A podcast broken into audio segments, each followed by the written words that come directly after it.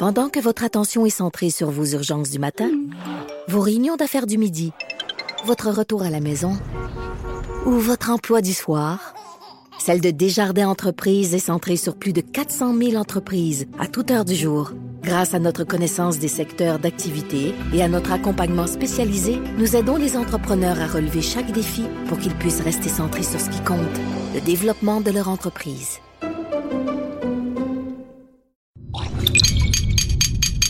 Cube Radio. Cube Radio. Acteur majeur de la scène politique au Québec. Il analyse la politique et sépare les faits des rumeurs. Trudeau le midi. Bon midi, bienvenue dans Trudeau le midi. Mon nom est Jonathan Trudeau. Merci d'être là.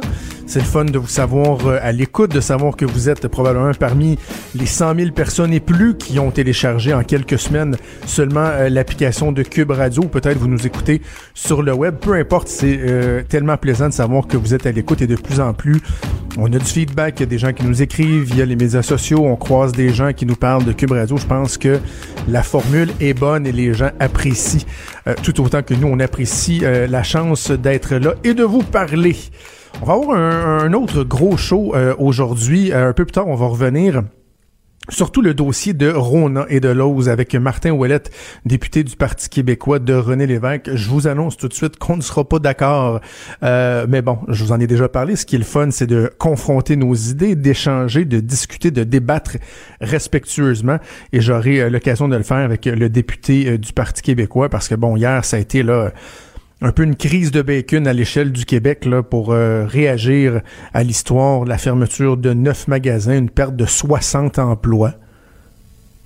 60 emplois. Est-ce qu'on met vraiment une province en émoi pour la perte de 60 emplois? Évidemment, Traitez-moi pas d'insensible. Je suis pas en train de vous dire que c'est pas triste pour les personnes qui perdent leurs emplois. C'est jamais évident. On voudrait que ça n'arrive jamais, mais en même temps, ça fait partie aussi de la réalité. Une compagnie qui fait de la business et qui doit assurer une rentabilité. Et lorsque la rentabilité est pas au rendez-vous, ben, vous prenez des décisions, des décisions d'affaires. Et heureusement, on est dans un contexte au Québec où c'est le plein emploi, où on n'arrête pas, on n'arrête pas de parler de pénurie de main-d'œuvre donc, on espère que ces euh, gens-là sauront euh, se trouver un autre emploi, mais au-delà de ça, il, faut aussi analyser euh, le portrait global pour savoir est-ce que finalement ça a été aussi une catastrophe que certains voudraient l'avancer, le fait que Rona soit vendu à l'os. Donc, bref, on va en parler avec Martin Ouellette. Et j'ai devancé la chronique de Denis Anger, l'historien que j'adore, qui est avec nous d'habitude le mercredi, mais je vous avais dit qu'avec Denis, je voulais qu'on s'adapte à, à l'actualité. Donc, vraiment, on parle d'histoire, mais en fonction de l'actualité. Et là, ben, ce matin, le premier ministre François Legault, en compagnie euh, du maire de Québec, entre autres, euh, nous ont parlé d'une découverte archéologique majeure à Québec, où on a trouvé, dans le fond, les premières fortifications de Québec. Euh, et donc, Denis va être là. Je l'ai, je l'ai accrédité à l'annonce, donc il était accrédité pour Cube Radio pour assister au, au briefing technique.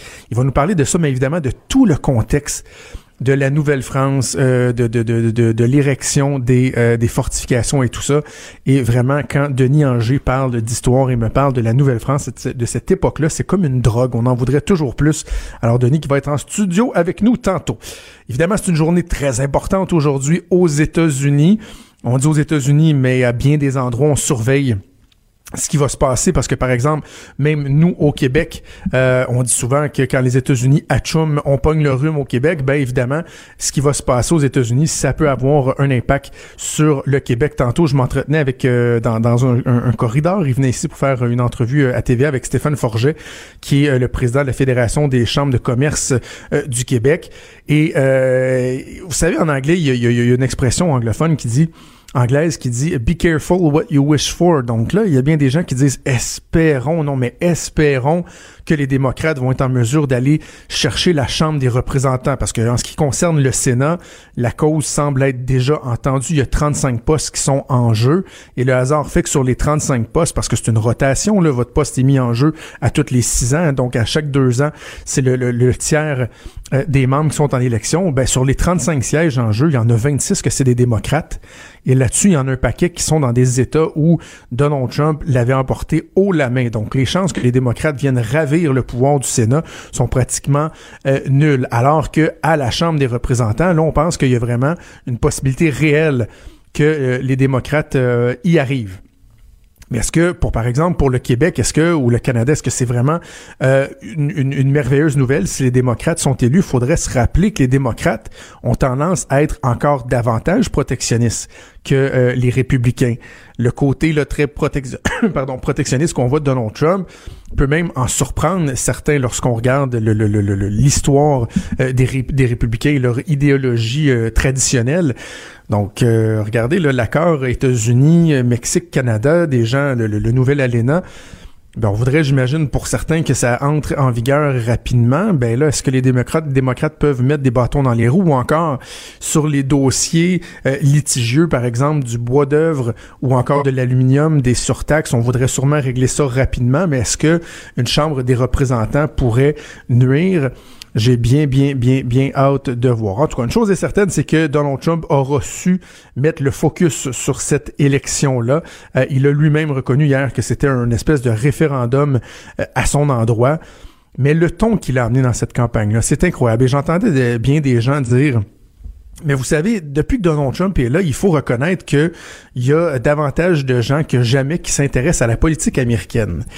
J'ai envie de dire oui et non. Si je prends par exemple chez nous au Québec, on en parle beaucoup plus qu'avant. Les Américains s'intéressent, semble-t-il, davantage à la politique. Mais est-ce qu'on s'intéresse vraiment à la politique ou au show, au, au, soap, euh, au soap américain que Donald Trump nous présente à chaque jour? Est-ce que, par exemple, les Américains connaissent davantage les tenants et aboutissants de la politique dans leur pays, de la politique intérieure, ou c'est seulement qu'ils suivent avec beaucoup de plaisir les attaques, les dérapes du président américain. Il y a peut-être un peu de ça. Imaginez Donald Trump qui euh, l'a tellement échappé au cours des derniers jours, a tellement eu un message démagogue que même Fox, le réseau de télé qui est fidèle à Donald Trump, s'est senti obligé de retirer une publicité qui roulait sur ses ondes, publicité qui avait été euh, d'abord et avant tout euh, diffusée par Donald Trump sur son compte Twitter et c'est une publicité qui faisait un rapprochement entre la caravane de migrants honduriens et l'histoire d'un immigrant illégal mexicain qui avait tué des policiers. Et on dit, bon, c'était de sa faute, les démocrates l'avaient laissé entrer. Et là, on fait des espèces de rapprochements avec euh, les Honduriens qui sont, euh, qui sont euh, en route, qui sont au Mexique. Bref, même Fox, après NBC et euh, CNN, qui eux avaient même pas diffusé une seule fois la vidéo, ont décidé de retirer euh, cette vidéo-là. Donc, vraiment, euh, Donald Trump qui est prêt à tout. Imaginez, là, en parlant d'une des candidates au poste de gouverneur démocrate, il a dit que si elle était élue, l'État deviendrait le Venezuela. Rien de moins. On sait comment ça va très très bien au euh, Venezuela. Même chose, il a dit si vous laissez les démocrates prendre le pouvoir à la Chambre des représentants au niveau de la santé, ça va devenir comme le Venezuela. Vraiment, on a vraiment on a, tellement l'impression que les États-Unis sont à un cheveu de devenir le Venezuela, ça n'a pas de bon sens. Bref, c'est les dérapes de Donald Trump. Très hâte de voir ce qui va se passer aujourd'hui. Et demain, euh, Luc La Liberté qui sera avec nous pour en parler. Je vous, parlais de Rona tantôt, et on va y revenir, donc, je le disais avec le, député du Parti québécois un peu plus tard. Mais c'est pas évident hein, de défendre des, des, des, positions qui sont à contre-courant. Et quand je vous dis ça, je suis loin de me plaindre mais je trouve que c'est pas évident d'essayer que euh, ce message-là, des fois, qui va détonner avec le message de la masse, le message qui va être beaucoup véhiculé dans les médias, c'est c'est pas évident de le de de de, premièrement d'avoir l'impression d'être pas mal seul de sa gang, mais de le faire passer, de de, de le répéter suffisamment pour que les gens euh, en prennent conscience et de ne pas uniquement passer pour quelqu'un qui a des idées, par exemple dans mon sens, dans mon cas qui sont plus à droite ou qui détonnent, comme le fait que moi je me scandalise pas que du, du, du, euh, de la situation de Rona, du fait qu'ils aient été vendus et tout et tout. C'est la même chose lorsque vient le temps de parler de nos ressources naturelles, de l'exploitation, de l'exploration, de l'exploitation de nos ressources naturelles. Il y a une nouvelle dans le journal ce matin, Journal de Québec, Journal de Montréal, sous la plume de Geneviève Lajoie du bureau parlementaire, qui devrait faire réagir qui devrait nous amener à nous poser des questions. J'aurais même envie de dire qu'il devrait nous amener à nous révolter. Mais non, j'ai l'impression que ça, ira pas beaucoup plus loin, on n'en parlera pas davantage. Et cette nouvelle-là, c'est quoi?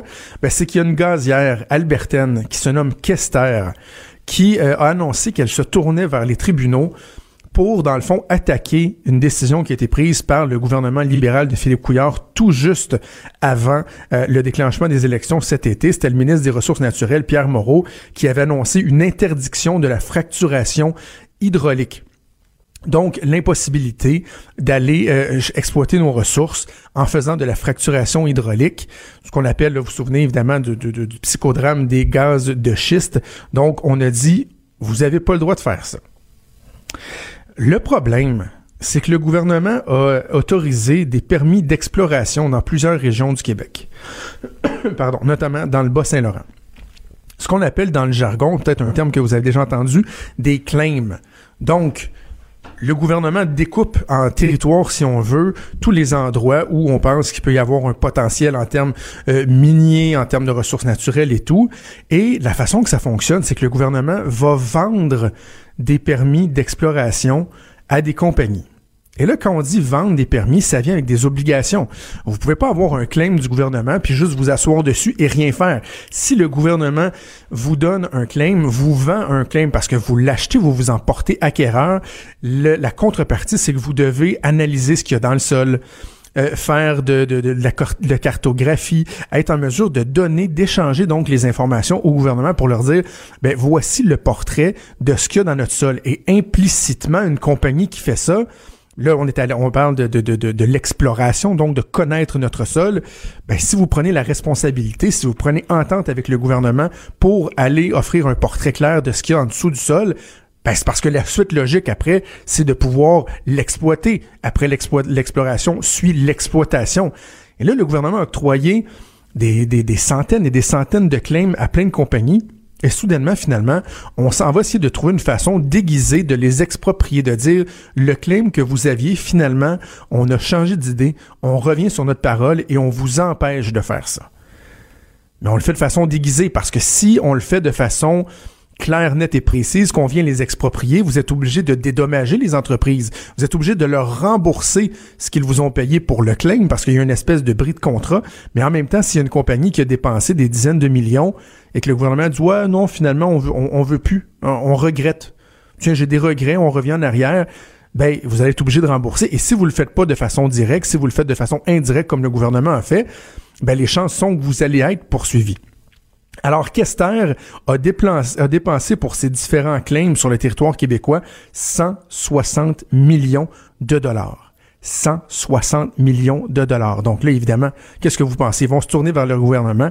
Ils vont dire, mais là, vous nous, vous nous liez les poignons, on peut plus rien faire. Donc, on va vous poursuivre et on devra se faire rembourser.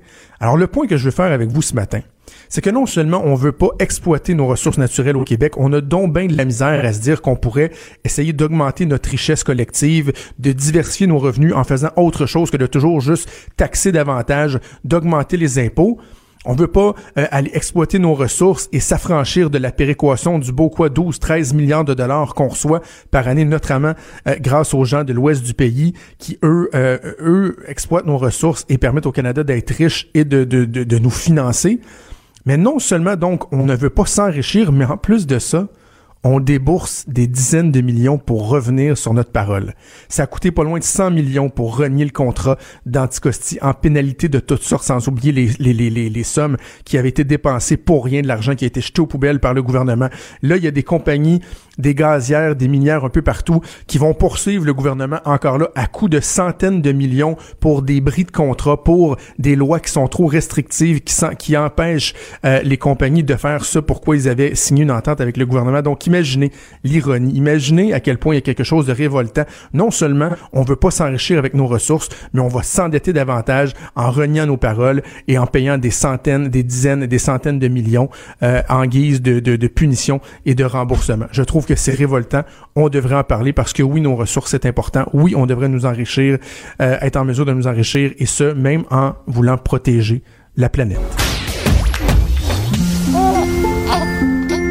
Quand Trudeau parle de politique, même les enfants comprennent. Jusqu'à 13h, vous écoutez Trudeau le midi. Cube Radio.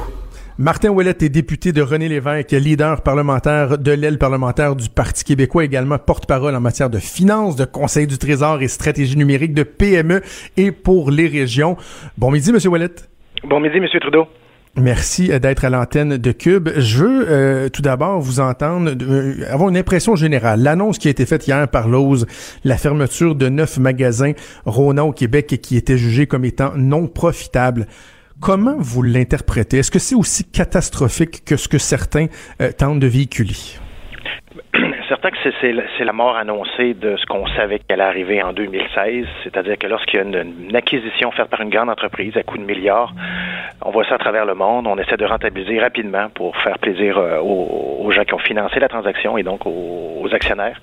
On regarde ce qui fonctionne bien, ce qui fonctionne moins bien, ben effectivement, on s'en débarrasse dans les années subséquentes pour effectivement euh, donner du rendement aux actionnaires. Donc, est-ce qu'on est surpris, euh, M. Trudeau? La réponse est non. Mais est-ce que c'est dommageable dans certains cas, dans certaines régions du Québec, de voir des qui se perdent? La réponse, je pense que c'est oui. Malheureusement, dans une ville comme Rouen ou dans l'Assomption, toute perte d'emploi grand impact euh, dans la collectivité, ailleurs qu'on se compare dans des marchés où il y a vraiment plus d'emplois, exemple Montréal ou Québec quelques pertes d'emploi, pas beaucoup d'incidence dans, dans, leur collectivité. Mais, mais en même temps, euh, Monsieur Ouellet, euh, bon, évidemment, on peut jamais se réjouir ou euh, euh, prendre à la légère le fait que des gens vont perdre leur emploi, dans, dans bien des cas, même si c'est des drames humains. Mais il reste qu'en termes de superficie, on parle de 1,6% de la superficie totale des magasins Rona au Québec. Et lorsqu'on demande à Rona, à Lowe's, en fait, de faire le bilan depuis que la fusion a été faite, c'est 1000 emplois qui ont été créés à la grandeur du Québec, 200 emplois au siège social de Boucherville et 800 emplois en magasin. Bon, là, on vient soustraire 1060 emplois à ces 1000 emplois créés là. Vous trouvez pas qu'au final, le bilan, il est positif, non? encore une fois, il peut être positif quand on le regarde de façon globale. Ces grands gains d'emploi-là peuvent se faire dans des régions du Québec qui en avaient grandement besoin, mais qui ont un bon bassin de main-d'œuvre. Mais si on commence à découpler ces pertes-là dans des différents secteurs, dans des petits milieux, ça peut effectivement avoir un impact euh, beaucoup plus grand pour ceux et celles qui, vivent dans ces collectivités-là. Dans le cas des magasins qui ont été fermés, on se souvient que ce sont de petits magasins, de petites surfaces, et dans certains cas, ils étaient en relation directe avec euh, des entrepreneurs dans le marché de la construction. Donc, au-delà des pertes d'emploi, il y a aussi toute la chaîne d'approvisionnement et c'est ça qu'on avait intervenu aussi en 2016 lorsqu'il y a eu l'annonce de Rona. On craignait aussi pour cette chaîne d'approvisionnement d'entreprises québécoises dans le nouveau système que l'OS voulait effectivement implanter. Et on se rend compte que malheureusement, plusieurs fournisseurs chinois ont pris la place des fournisseurs québécois. Donc c'est tout l'écosystème pardon autour de la filière que Rona avait bâti qui est en train de changer. Je suis pas en train de dire que c'est une mauvaise chose, mais dans ces changements-là, malheureusement, il y a des impacts.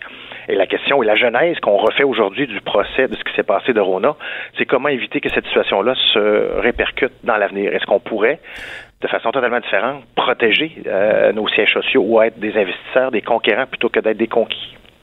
Mais pourquoi? Hein? Pourquoi c'est le gouvernement qui devrait se mettre les mains là-dedans? Moi, c'est ce principe-là, M. Wallet, que, avec lequel j'ai beaucoup de difficultés. Moi, je, veux que le gouvernement soit un facilitateur. Tu sais, je suis pas quelqu'un de l'extrême droite qui pense que le gouvernement devrait jamais toucher à rien. Non, non.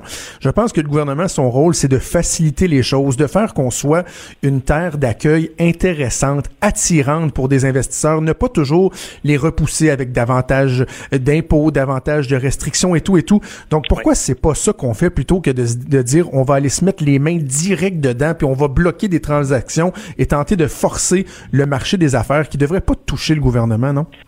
Ben, c'est un bon point. On n'a qu'à penser, effectivement, euh, quand c'est Investissement Québec, c'est souvent le gouvernement du Québec qui est derrière ça, alors que la Caisse de dépôt jouit quand même d'une certaine indépendance. Mais vous avez raison.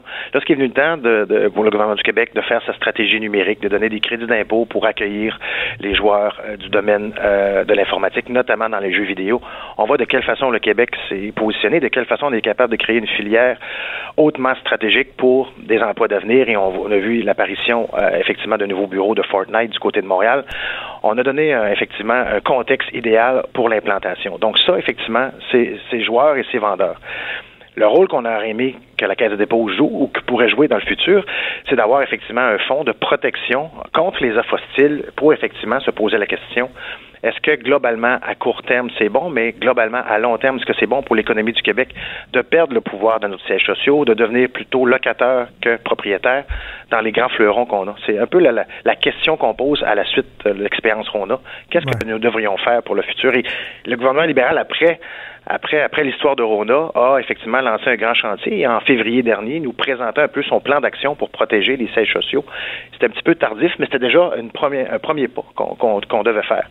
Alors, c'est pour ça qu'on attend de voir aujourd'hui M. Legault et la Coalition de Québec, qu'est-ce que lui compte faire ayant d'ailleurs dans ses rangs des acteurs qui ont joué un rôle, la Caisse de dépôt et Investissement Québec, dans le dossier de Rona, soit Mme Girard et M. Dubé, qui étaient tous deux euh, des gens qui ont, qui ont, qui ont travaillé soit pour Investissement Québec ou pour la Caisse de dépôt. Reconnaissez-vous le fait que quand même notre situation elle est favorable au Québec lorsque vient le temps de départir qui est une proie, qui est un prédateur en matière de vente et d'acquisition d'entreprises? Hier, euh, à, la joute à TVA, je citais les chiffres d'une étude de Bloomberg qui, qui, a déterminé qu'en 2012 et 2016, on s'est porté acquéreur à 173 reprises, alors qu'on a vendu 71 fois, c'est 2,5 fois plus. Et au-delà de ça, même la valeur de ces transactions-là, ben, lorsqu'on a fait des achats, on parlait de 56 milliards, alors que les ventes qu'on a fait étaient de l'ordre de 17 milliards. Le Québec est pas dans une position catastrophique. On n'arrête pas dire, ah, on perd nos sièges sociaux, alors que dans les faits, on est plus un prédateur qu'une proie. Vous avez absolument raison. Quand on regarde les statistiques euh, dans les dernières années, effectivement, le Québec a plus acquis qu'il a vendu. Mais ma statistique idéale pour moi, ce serait qu'on qu'on ferait que des acquisitions et qu'il n'y aurait pas effectivement de, de, de vente à, par contrôle étranger. Mais ça, ça se peut pas, c'est de l'utopie. Non, je sais, je sais, je suis dans un monde, un monde d'utopie, mais je me dis si on était capable de limiter dans certains cas certains fleurons qu'on voudrait garder parce qu'ils ont une expertise, parce qu'ils ont quelque chose de particulier à apporter au Québec. On n'a qu'à penser à, l'histoire de Moment Factory où ce que on a des gens qui sont des créateurs, qui sont innovateurs. J'aimerais garder ce fleuron-là au Québec parce qu'on a toute une chaîne autour qui gravite et, c'est ça aussi qu'il faut préserver. Les gens regardent souvent l'entreprise en question, mais toute la chaîne d'approvisionnement, elle est importante dans tout l'écosystème entrepreneurial et c'est ça qu'on veut que le Québec devienne ou redevienne un Québec nationaliste, mais un Québec entrepreneurial qui prend des participations et qui se défend aussi contre des offres hostiles. Mais quand même, je pense qu'on peut se réjouir du fait qu'on est beaucoup plus acquéreur que vendeur. J'écoutais M. Dutton ce matin, Robert Dutton, avec Benoît Dutrisac. Bon, on le comprend, lui, il, est très amer de, de, de, tout ce qui s'est passé. Mais lui, il disait que les statistiques que je viens de vous donner, ça valait pas de la, de la boîte parce qu'il dit ça, ça crée pas des emplois. Ben, je m'excuse, mais lorsqu'une entreprise se porte acquéreur, non seulement elle, elle, elle, elle se positionne sur l'échiquier mondial, elle augmente l'influence et l'importance du Québec, mais en plus, elle protège des emplois parce que quand vous êtes acquéreur, ben veut, veut pas, vous êtes pas vendeur. Donc, quand on pense par exemple à Couchetard, euh, le fait qu'il a, euh, a, été acheté autant d'entreprises aux États-Unis, ben ça a fait en sorte qu'il n'a pas vendu lui-même ici au Québec. Donc, peut-être que c'est pas nécessairement toujours des créations d'emplois euh, nettes que ça fait, mais ça protège des emplois, ça augmente l'influence du Québec et je pense qu'il faut s'en réjouir. Ah, effectivement, ça, vous avez totalement raison. Lorsque nos grandes entreprises acquièrent des nouvelles parts de marché et consolident leur position, euh, c'est bon pour le Québec au final parce qu'ils deviennent effectivement de grands joueurs et ils peuvent consolider certaines parts de marché. Et tant mieux si, dans la finalité, la création de richesse amènera des créations d'emplois dans le siège social qui sera installé au Québec ou dans différentes succursales pour des services professionnels. Je suis tout à fait d'accord avec vous. Il faut s'en réjouir et on en veut plus de ça. C'est pour ça que euh, on a l'air très incisif pour entendre la réponse de la coalition de Québec. Quelles seront les prochaines étapes? M. Legault, en point de presse ce matin, disait on y réfléchit, on est sur la table à dessin.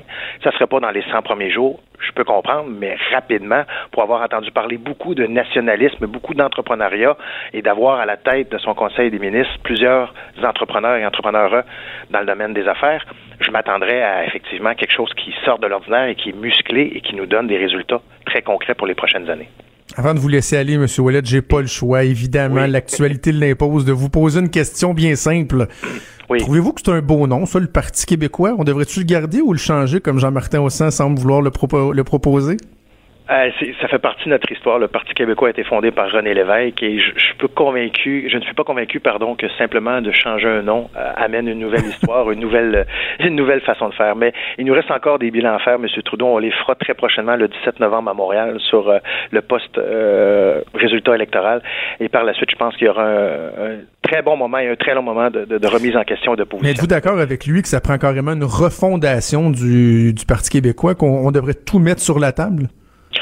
Monsieur, euh, Hassan arrive avec une nouvelle idée. On est plus de 80 000 membres. Peut-être qu'on aura 80 000 idées différentes. Ça fait partie un peu je vous dirais, du débat à avoir. Mais si c'est seulement faire de la cosmétique pour changer un nom, moi, je suis pas dans cette ligue-là, assurément pas. Êtes-vous d'accord avec lui que l'épisode de la charte a laissé des séquelles très, très, très importantes? Lui, il est traumatisé là, du fait, par exemple, que des jeunes qui faisaient de l'improvisation euh, personnifiaient des racistes en disant qu'ils étaient des membres du Parti québécois. Êtes-vous d'accord avec lui que ça a laissé de, de, de graves séquelles qui sont encore perceptibles aujourd'hui? Non, assurément pas. Euh, quand j'ai parcouru le Québec avec la, priorité PME, on a parlé beaucoup d'entrepreneuriat. Les gens m'ont pas beaucoup parlé de la charte des valeurs. Certains étaient d'accord parce que c'était le temps que le Québec se positionne justement sur la façon de, démontrer son identité. Alors, euh, peut-être que M. Hossan a dans ses cercles d'amis ou dans ses milieux euh, des commentaires très circonscrits, mais moi, j'ai mm-hmm. entendu effectivement autant de, de, cassage de sucre sur la charte des valeurs. Et c'est toujours ça. On dirait qu'à toute fois que le, le PQ se remis en question, avait des grandes décisions à prendre, souvent c'était l'épouvantail de la charte pour dire ben on aurait peut-être dû faire différent. Euh, je suis pas convaincu que c'est la seule et unique raison euh, pour se poser des questions. Trouvez-vous qu'il ferait un bon chef pour le Bloc québécois, Jean-Martin aussi? Oh Seigneur, vous me posez une bonne question aujourd'hui. À titre de leader parlementaire, M. Trudeau, vous comprendrez que mon devoir. Euh, je vous parle du bloc, je parle pas du Parti québécois, ah, je parle du bloc.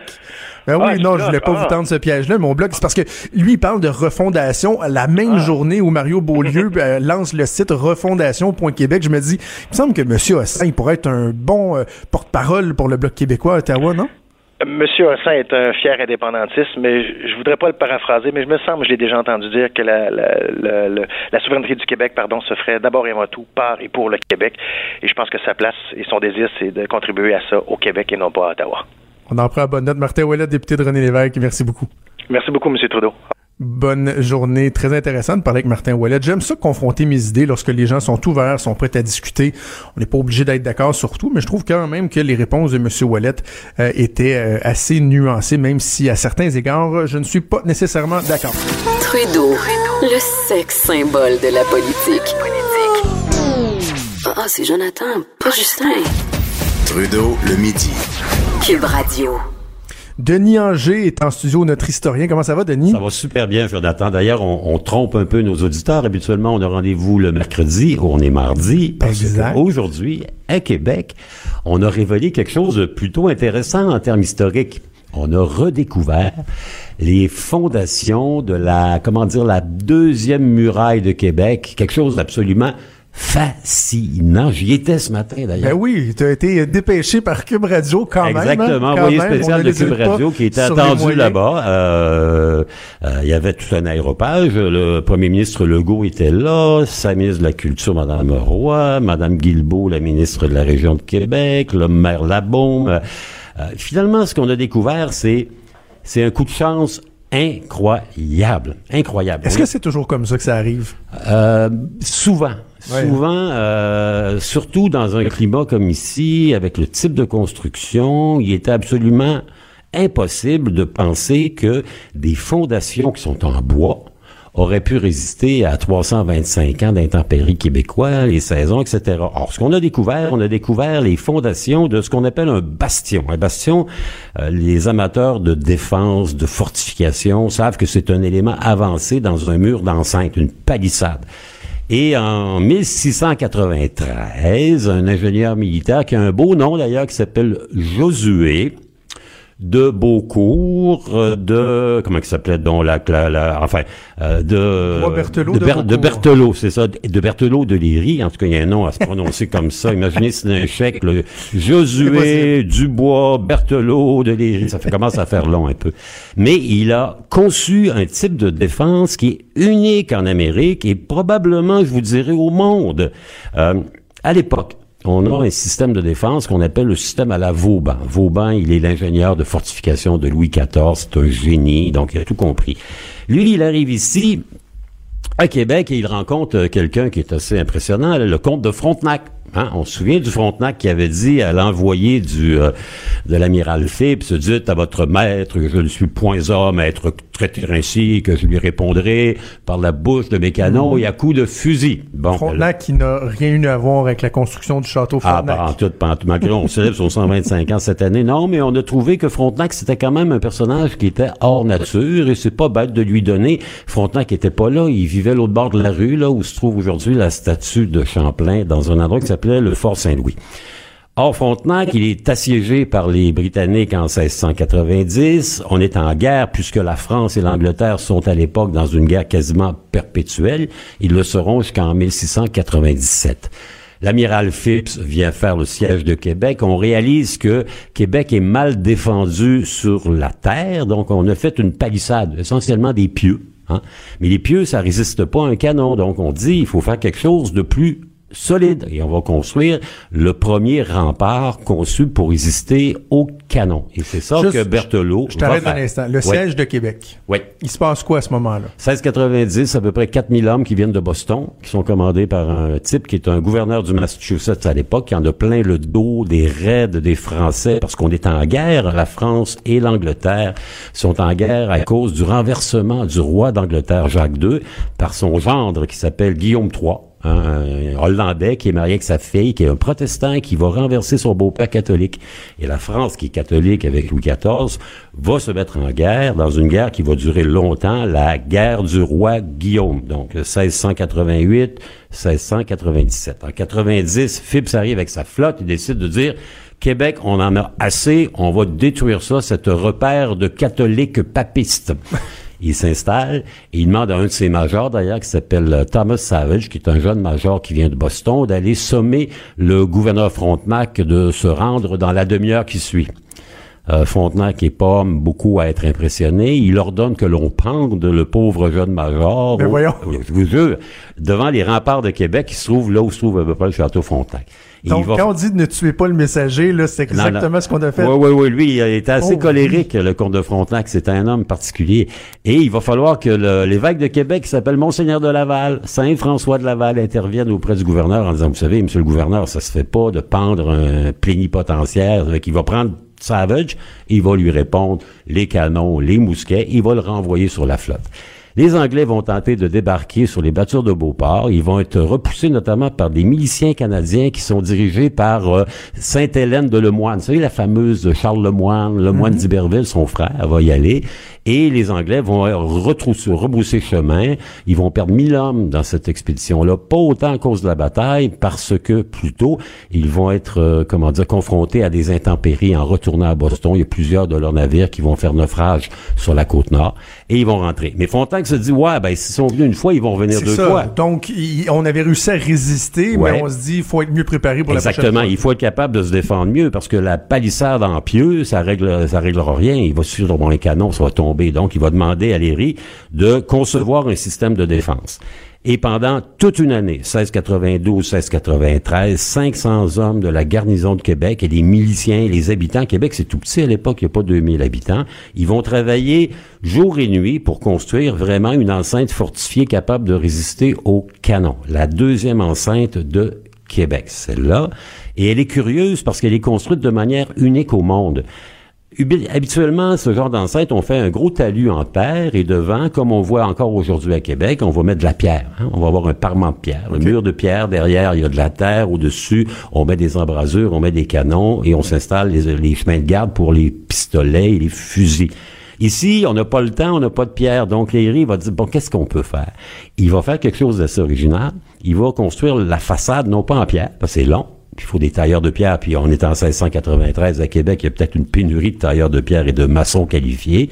Il va la construire en bois. Il va prendre des, hum, du cèdre, qui est quelque chose qui résiste bien aux intempéries.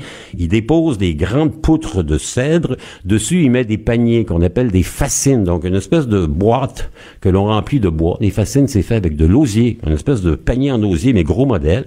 Il en empile trois, un par-dessus l'autre. Ça fait quelque chose qui fait à peu près 12 pieds, donc un peu moins de 4 mètres de haut.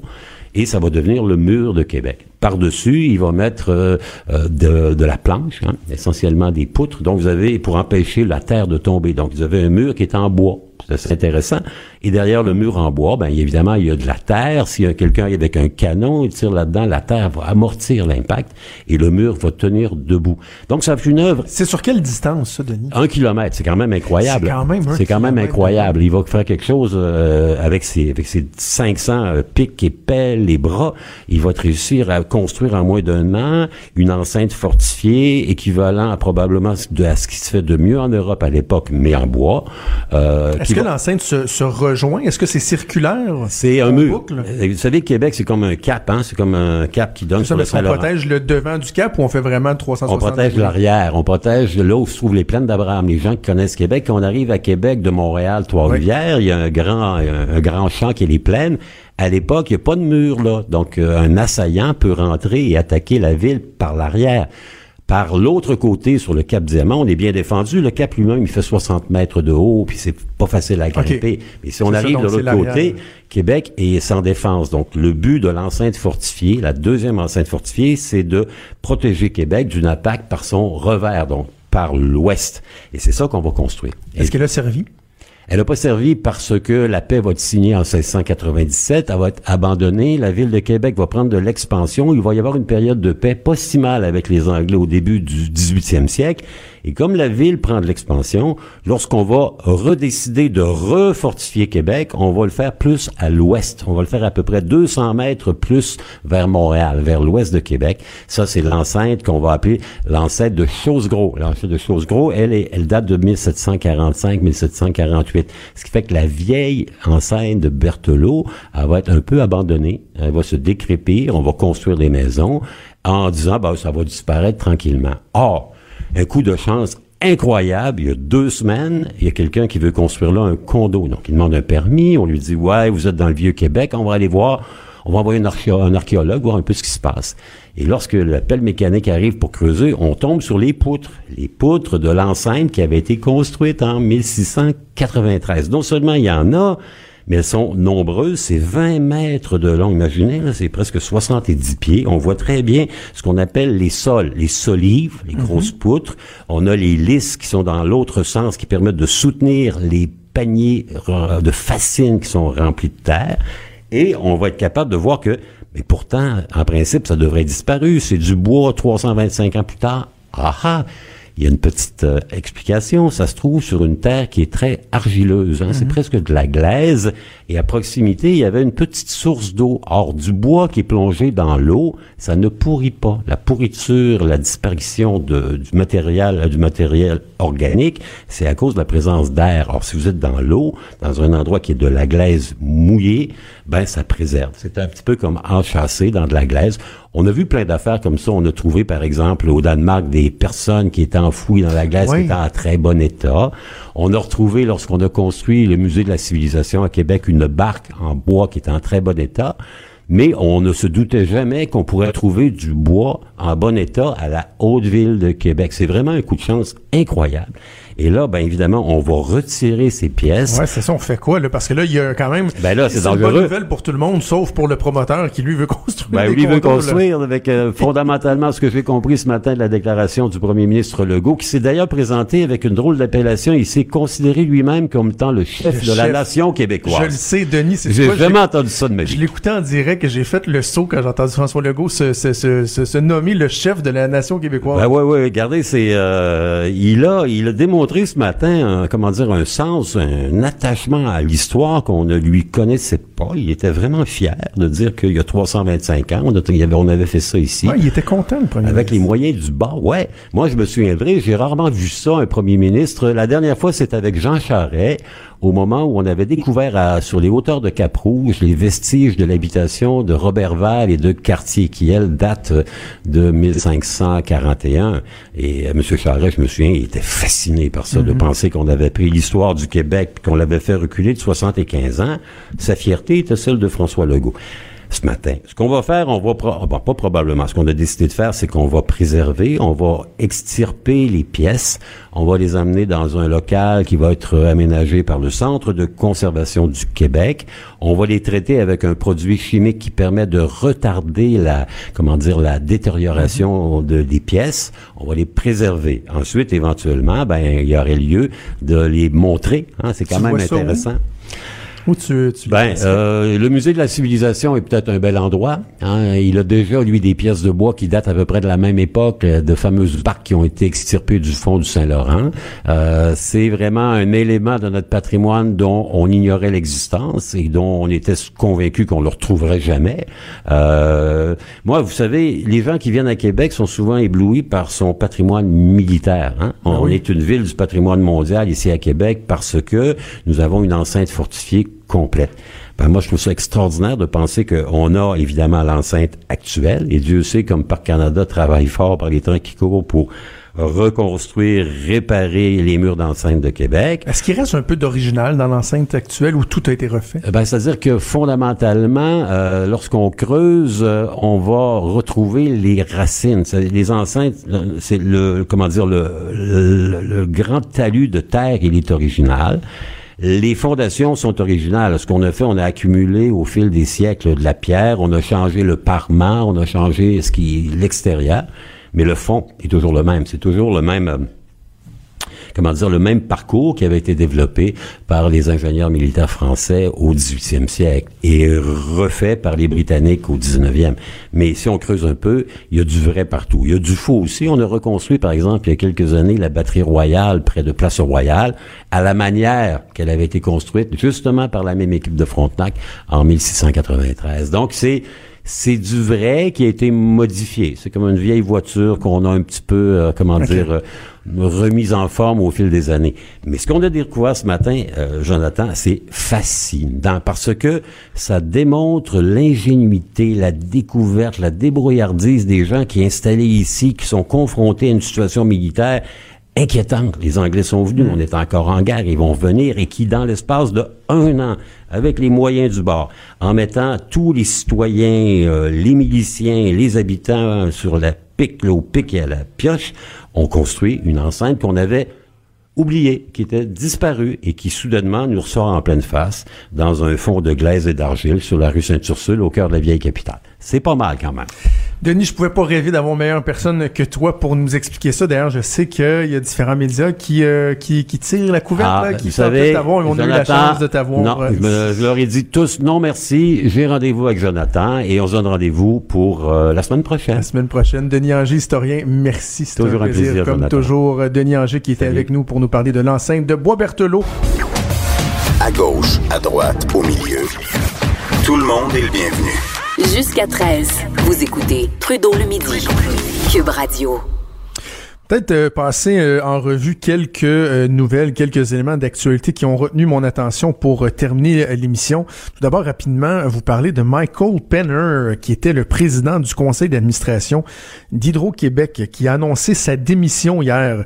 il n'est pas le seul, également, il l'a fait en compagnie de, de, de, de la vice-présidente Michelle Cormier, qui a quitté également.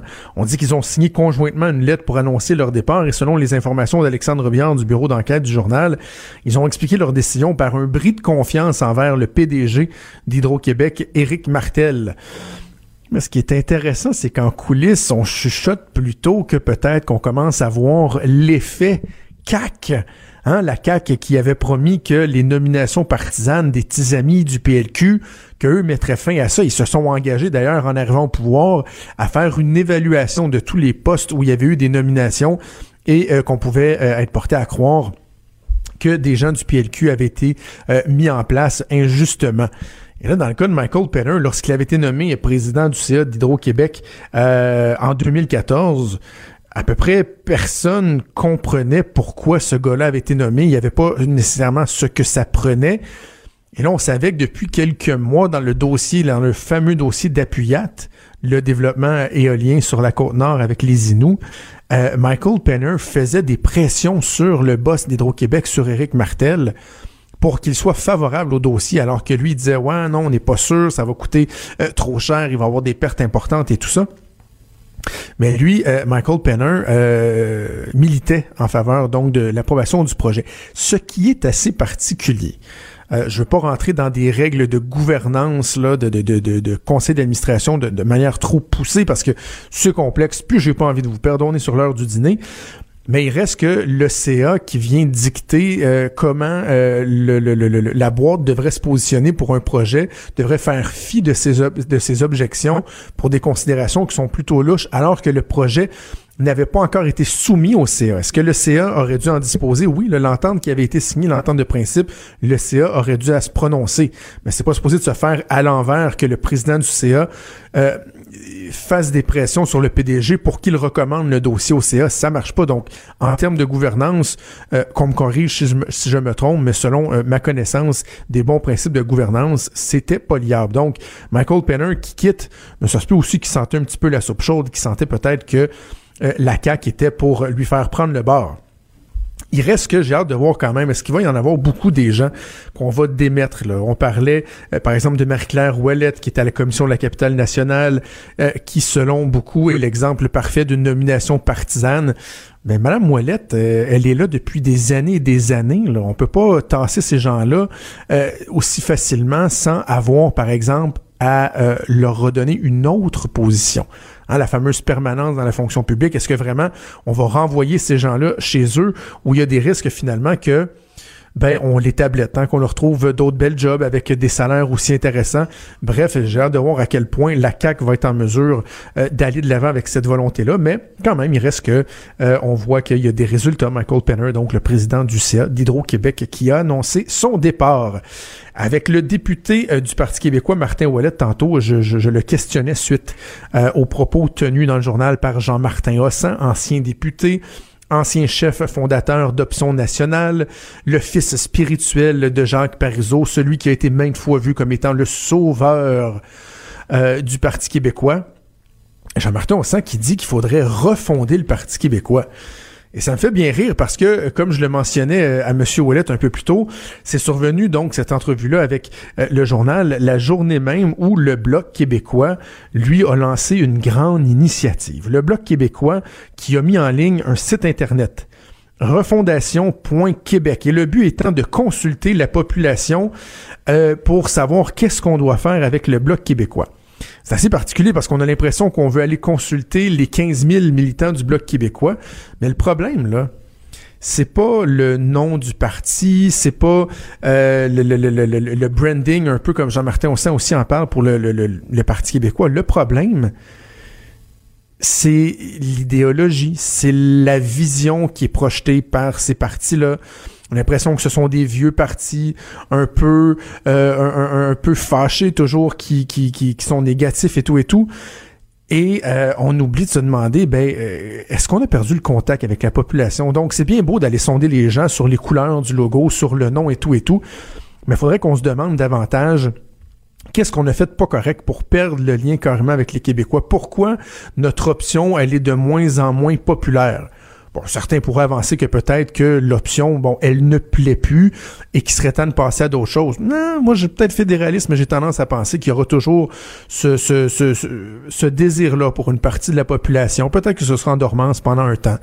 Peut-être qu'il y a des partis qui vont avoir beaucoup de misère à faire parler d'eux euh, pendant ce temps-là parce que bon, euh, et si le désir est pas là, vous pouvez pas forcer les Québécois à s'intéresser à l'indépendance, mais il reste que de penser qu'on va carrément passer à autre chose puis que ça reviendra plus. Non, j'y crois pas.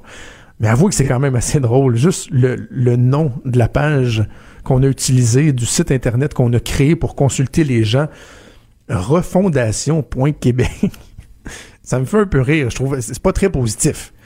Lorsque vous voulez vous vendre et vous dites aux gens que vous êtes carrément en refondation, vous reconnaissez que ça va mal à la shop, on aurait peut-être pu trouver euh, d'autres noms de sites. Tiens, j'avais pensé, moi, à euh, respirateurartificiel.québec. Bah, ça aurait été un bon. Peut-être que l'URL était déjà pris. Sinon, malachop.québec ou tiens, nekashkan.québec. Ça aurait pu être d'autres suggestions de noms pour la page euh, du Bloc québécois. Il reste qu'on s'y prend très, très tard. Hein. Franchement, là, on est à 10 euh, mois de l'élection si on enlève la campagne, la période de campagne électorale et d'aller consulter les gens alors qu'on n'a même pas encore un parti politique qui a un chef. Euh, franchement, les perspectives sont assez sombres pour le Bloc québécois et j'ai bien bien de voir à quoi tout ça va rimer. Cube Radio.